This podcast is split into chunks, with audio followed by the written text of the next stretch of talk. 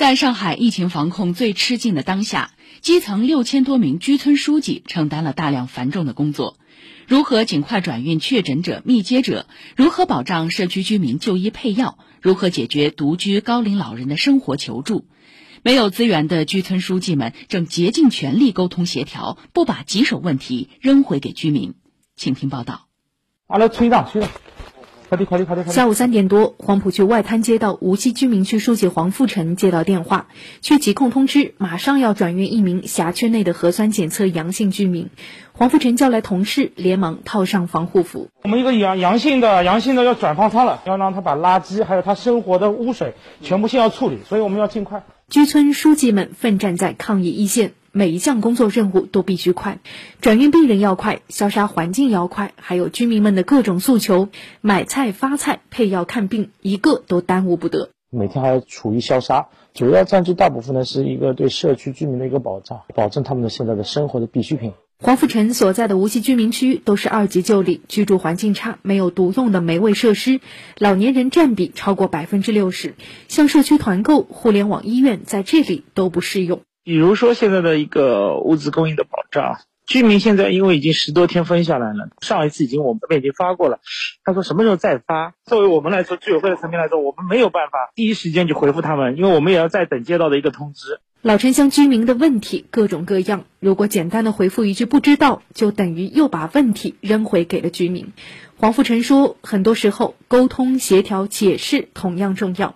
也许眼下他们没有解决的办法。但可以努力找到解决办法的途径，比如通过街道提供的物资保障渠道，居委会为每栋居民楼配了志愿者，一对一帮助老年人。还有配药问题，现在是每周收集一次医保卡，然后交由街道的工作人员到医院去配齐。我们也有癌症的，沟通完以后，我们直接跟医疗保障组这边去沟通，他会给我们开个转运站，让他凭转运单可以直接出入这个地区。实在不行，有些时候是街道直接派车就把他派过去。但是这个力量也比较薄弱。在老弄堂尽头的居委会办公室里，黄富成和他的四位同事已经住了大半个月，办公桌上堆满了各种文件、表格，电话、手机二十四小时响个不停，时刻待命。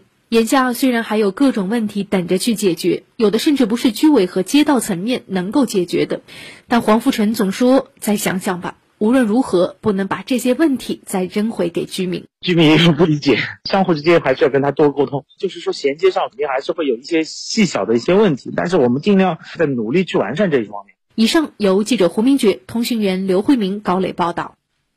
下面请听本台首席记者胡明觉发来的采访手记，向您致敬。昨天晚上有一张照片在大家的朋友圈里刷屏，照片里一位满头白发的老人，身穿防护服，推着一辆轮椅，眼神十分坚定。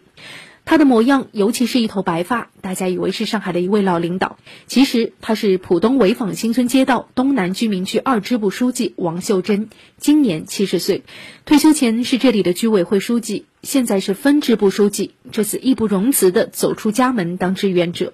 记者很想采访到这位令人尊敬的老人，通过好几个途径都被老人婉拒了。潍坊新村街道党工委副书记张小山告诉记者。王秀珍老人说：“不希望对他有过多的宣传和聚焦，他只是一名普通的志愿者，和很多人一样参与社区防控，为居民服务。他手中的轮椅就是要去拿给一位居民使用的。”这张照片触动了大家的心弦。一位七旬老人像年轻人一样奔走在防疫一线，冒着风险为居民服务，在肃然起敬的同时，也于心不忍。我们向王秀珍老人致敬，向报道里的居民区书记黄富成致敬，更向这些天始终奋战在一线的社区工作者和志愿者们致敬，也请他们一定要保护好自己，照顾好自己。等到疫情过去，脱下防护服，记者还是很想找到照片里的七旬老人王秀珍，请他和记者坐下聊聊，就当是长辈给小辈拉拉家常，谈谈心。